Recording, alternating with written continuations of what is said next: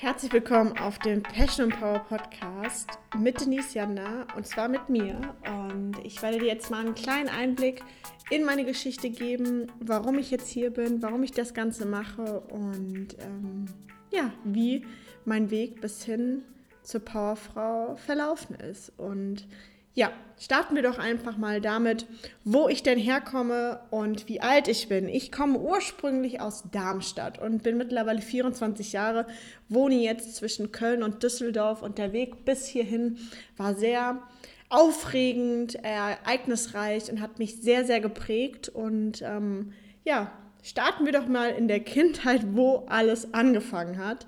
Und zwar ähm, ja, war meine Kindheit von meinen Eltern aus sehr, sehr behütet natürlich. Ich hatte ein super Elternhaus. Ähm, allerdings die Umstände drumherum waren nicht wirklich sehr optimal, denn ich war nicht das typische Mädchen. Ich hatte immer ein paar Kilos zu viel auf den Rippen und ähm, somit hat es dann halt auch in der Grundschule schon angefangen mit Hänseleien und das Ganze hat sich dann bis in die neunte Klasse hochgezogen und ich hatte in jeglichen Situationen immer damit zu kämpfen. Und ähm, ja, der Sport hat es damals ja dazu gebracht, dass, dass ich ähm, ja, gehänselt worden bin, denn in einer Handball-AG damals, als ich angefangen habe, weil ich nämlich Sport machen musste, um abzunehmen, ähm, haben die Mädels mich natürlich nicht angenommen und ähm, haben mir einige Sprüche gedrückt und ähm, ja, mich das wirklich spüren lassen, dass ich nicht sehr ähm, beliebt war und ähm, aber gleichzeitig hat der Sport mich auch wieder rausgezogen, denn ähm, mein Trainer damals ähm, hatte das Talent in mir gesehen und hat immer an mich geglaubt und das war wirklich das, woran ich mich festhalten konnte und ähm, habe den Fokus dann komplett darauf gelegt. Das bedeutet, nachdem ich dann ähm, aus der Grundschule raus war und ich dann so circa zehn war, ähm, hat es dann natürlich auch angefangen mit den Auswahlen und ähm, habe dann dort mich ja entwickelt und ähm, ja bin zur Hessen-Auswahl damals gekommen. Das bedeutet, ich habe ähm, für das Bundesland Hessen gespielt. Und das war natürlich auch nur eine kleine Auswahl an Mädels, die diese Chance bekommen durften. Und ähm, das hat sich immer weiterentwickelt, bis ich damals dann ähm, bei, dem, bei der DRB-Sichtung war. Das war 2010. Und ähm, ja, wurde dort dann auch ähm, ja, in das DRB All-Star-Team gewählt als südwestdeutsche beste Halbrechte. Und das war so der größte Erfolg bis dahin. Und davor kamen noch einige Vereinswechsel hinzu, ähm, die natürlich alle dazu resultierten, dass ich auch die Schule gewechselt habe. Und ähm, ja, das Ganze, muss ich echt sagen, war, war super aufregend und ähm, hat mich auch in den jungen Jahren schon sehr geprägt, da ich dann natürlich auch früh von zu Hause weg war und ähm, mein Tag dann auch begonnen hat, ähm, dass ich um kurz nach fünf aufgestanden bin, in die Schule gefahren bin mit dem Zug, ähm, von dort aus dann nochmal weiter äh, ins Training gefahren bin, insgesamt nur fürs Training allein eine komplette Strecke insgesamt von hin und zurück 140 Kilometern hinter mich gebracht habe, lag dann um elf, halb zwölf im Bett und ähm, das Ganze zwei Jahre lang. Und ähm, ja, bis es dann dazu kam, dass ähm, ich ein Angebot bekommen habe von einem Handballinternat und ähm, ich zuerst nicht wusste, was ich machen sollte. Ähm, meine, für meine Eltern war das natürlich ähm, total klar, weil ähm, durch diese ganzen Umstände von der Schule, von der Fahrerei mit dem Verein, dass die Schule darunter gelitten hat, ähm, resultierte da leider draus. Und ähm, da war natürlich die Entscheidung für meine Eltern schon klar, ob ich aufs Internat gehe oder nicht. Aber für mich war es nicht ganz klar. Und ja, ich musste mich dann natürlich entscheiden. Ähm, ich war damals 16,5 und ich wollte nicht von zu Hause weg. Ich wollte meine Freunde nicht loslassen. Ich wollte das gewohnte Umfeld nicht loslassen. Und ähm, ja, meine Eltern haben mir damals eine Stunde Zeit gegeben und ähm, so lustig sich das anhört. Aber äh, ich habe eine 2-Euro-Münze damals geworfen, weil ich mich nicht entscheiden konnte und ich habe einfach das Schicksal entscheiden lassen. Denn ich war jung und ich hatte riesen Respekt vor dieser großen Herausforderung, die da auf mich wartete. Und ähm, die 2-Euro-Münze hat entschieden, dass ich aufs Internat gehe. ja, und dann habe ich die Entscheidung angenommen und habe die meinen Eltern äh, mitgeteilt. Und ein paar Monate später war es dann auch soweit für mich und ähm, ja, ich bin dann aufs Internat gegangen. Ganze drei Jahre durfte ich auf dem Internat sein. Das Internat war von der HSG Blomberg-Lippe. Das bedeutet, wenn euch Lemgo was sagt, da direkt in der Nähe oder natürlich auch ein bisschen größer ist Paderborn nochmal, Bielefeld, da alles so in der Ecke rum. Und das war der erste Schritt in das eigene Leben, ähm, in das Selbstständigsein, in das für sich selbst organisieren, ähm, auf sich selbst gestellt sein, ohne Eltern, die über 350 Kilometer von einem weg sind, die einem nicht mal eben, ja, zu Rat und Tat zur Seite stehen können. Und ähm, ja, denn als ich damals dann aufs Internat gegangen bin, ähm, war es natürlich so, dass es super viele neue Eindrücke für mich waren. Und ähm, ihr könnt euch das so vorstellen, das war kein reines typisches Internat, wie man sich das so vorstellt, sondern wir haben ähm, in einem Wohnhaus zusammen gewohnt mit einer Kooperation äh, mit einem Altenheim. Das war richtig, richtig cool, denn wir hatten eine eigene WG mit, ähm, also ich war in einer Dreier-WG und es gab auch Zweier-WGs. Ähm, und nebendran direkt die nächste Wohnung war ein älteres Pärchen zum Beispiel. Und ähm, da haben wir dann auch zu Weihnachten, zu Ostern hatten wir auch immer so gemeinsame Feste, dass wir mit denen Kuchen gegessen haben, Plätzchen gebacken haben und sonstige Dinge. Und ähm, ja, das hat, ähm, ja, hat einen auch nochmal dazu gebracht, so ähm, das Soziale direkt mitzubekommen. Natürlich auch für die ältere Generation super, dass, dass sie so einen jungen Kontakt quasi noch hatten. Und ähm, ja, wie sah denn da mein Alltag so aus? Wenn wir direkt mal davon sprechen, mit 16,5 auf ein Internat zu gehen, ganz weit weg von den Eltern. Das bedeutet, ja, die, die erste Zeit war natürlich noch keine Schule, sondern ich hatte Vorbereitung und ähm, da war zwei bis dreimal am Tag mindestens Training drin von eins bis anderthalb, zwei Stunden ähm, und ähm, viel Laufeinheiten, Schwimmen, alle möglichen Sportarten, sodass es wirklich abwechslungsreich war. Ähm, natürlich bis hin zum Hallensport, zum Handball.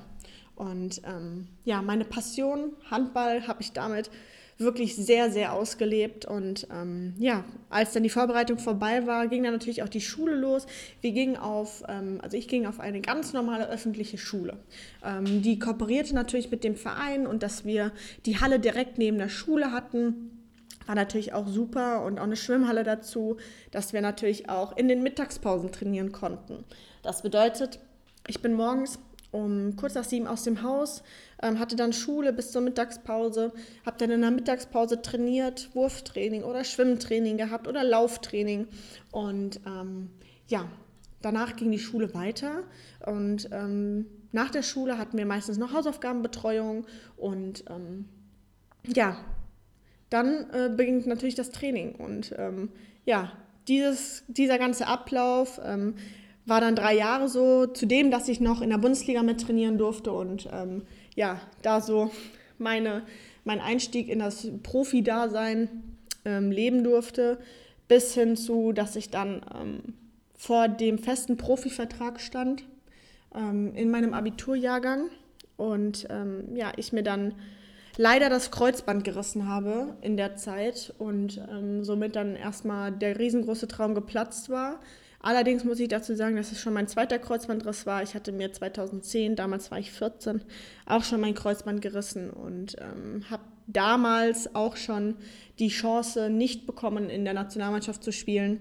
Ähm, ja, nachdem ich auf einem Lehrgang war, war dann der zweite riesengroße Rücksch äh, Rückschlag für mich, ähm, erneut wieder vor so einem Kapitel gescheitert zu sein. Aber ähm, ja, es hat mich einfach nur wieder geprägt und mich weitergebracht, bis ich mich dann dazu entschieden habe, nach meinem Internat mich dann äh, sozusagen auf meine erste Ausbildung zu konzentrieren. Bin dann nach Köln gegangen und ähm, habe dort mein duales Studium angefangen gehabt zur Versicherungskauffrau, aber dann auch recht schnell gemerkt, dass es nicht das ist, obwohl meine Eltern aus der Branche kamen, ein eigenes Büro haben und sich natürlich super gerne gewünscht hätten, dass die Tochter das Ganze übernimmt. Aber so war es nicht und so sollte es nicht sein. Das hat mich nicht glücklich gemacht und habe es nochmal bei einem Makler probiert und ähm, ja, habe dann in der Zwischenzeit in Solingen-Grefrath Handball gespielt und ähm, bin dann auch umgezogen für den Handball wieder ähm, nach Wuppertal und ähm, ja, habe dort dann versucht, ähm, ja, wieder Fuß zu fassen in, in dem Berufsleben sozusagen, weil ich ja irgendwas machen musste. Ich wusste nie so richtig, ja, was will ich wirklich, ähm, obwohl ich innerlich immer so einen riesen, riesengroßen Traum und Wunsch hatte. Ähm, habe dann eine zweite Ausbildung angefangen zur Industriekauffrau und so blöd es sich auch anhört, aber exakt ungewollt nach acht Monaten wieder ähm, die Ausbildung abgebrochen, weil ich erneut gemerkt habe, dieses im Büro sitzen acht Stunden am, am Tag stupide ist nichts für mich. Ich möchte nicht, dass jemand meine Zeit bestimmt, bestimmt, wann ich zu arbeiten habe, wann ich was zu tun habe, gebunden zu sein. Und ähm, ja, habe diese Ausbildung dann abgebrochen und mir gesagt, hey Denise, es gibt eine Sache, die du immer, schon immer gut konntest und das ist Sport. Also habe ich mir ein Herz gefasst und ähm, habe mich quasi von heute auf morgen in Anführungszeichen selbstständig gemacht, habe ein Studium angefangen, ein Fernstudium bei der Deutschen Sportakademie, ähm, habe dort zur Sport- und Fitnesstrainerin studiert, habe jegliche Lizenzen noch währenddessen gemacht, habe Praxis gesammelt, ähm, habe im Personal Training Bereich schon mit jemandem zusammengearbeitet, ähm, ja, jegliche Dinge gemacht, die mich ja nur weitergebracht haben. Und ähm, ja, mich schlussendlich auf dem Weg dorthin, ähm, nachdem ich dann 2018 ähm, meine sportliche Handballkarriere aufgeben musste. Nicht aus eigenen Gründen, nicht aus Verletzungsgründen, sondern aus ganz anderen Gründen, ähm, die ich jetzt nicht hier sagen werde. Ähm, aber diejenigen, die das hören, wissen es, worum es geht, ähm, dass ich ähm, aufhören haben gehen musste. Sagen wir es mal so, ganz nett ausgedrückt. Und ähm, ja, ich dann ähm, durch Zufall an CrossFit gekommen bin. Ja, und in CrossFit jetzt meine neue Leidenschaft und neue Berufung gefunden habe. Und ähm, in der Zeit, bevor ich ähm, CrossFit angefangen habe, ähm, das war jetzt fix, habe ich mich angemeldet äh, also ich habe mich angemeldet beim CrossFit im November 2018 und wirklich gestartet bin ich im Januar. Also das bedeutet, im Januar 2019 habe ich ähm, meine CrossFit-Karriere gestartet und ähm, ja, das Feuer, was mir bis dorthin gefehlt hat, hat mir der Sport im CrossFit wiedergegeben und ähm, das möchte ich auch dir mitgeben. Das bedeutet, wenn, wenn eine, eine große Leidenschaft irgendwann mal ähm, ja, vorbei sein sollte, heißt das nicht, dass alles auf einmal vorbei ist. Auf gar keinen Fall. Es gibt immer wieder neue Chancen, neue Türen, die sich öffnen. Ähm, auch wenn du meinst, es ist nicht so, es wird auf jeden Fall sich wieder eine Tür öffnen. Und ähm, ja, dann habe ich mich dazu entschieden, ähm, alles nochmal ein bisschen umzumodeln und ähm, bin dann jetzt zwischen ähm, Köln und Düsseldorf gelandet, genau dort, wo mein neuer Sport ist, der CrossFit, ähm, das CrossFit und ähm, gehe dort einfach unglaublich auf. Bin super, super happy damit und ähm, ja, habe, ja, wie du wahrscheinlich mitbekommst, eine sehr turbulente Zeit ähm, hinter mir und ähm, ich bin super glücklich, dass ich all das durchleben durfte mit zahlreichen Verletzungen, auf die ich gerne nochmal eingehe in einem weiteren Podcast ähm, und dir da erzähle, was ich alles hatte, wie ich da rausgekommen bin, was ich dafür getan habe und ähm, wie ich daraus gelernt habe vor allem, wie es mich ähm, stärker zurückkommen lassen hat, als ich jemals war.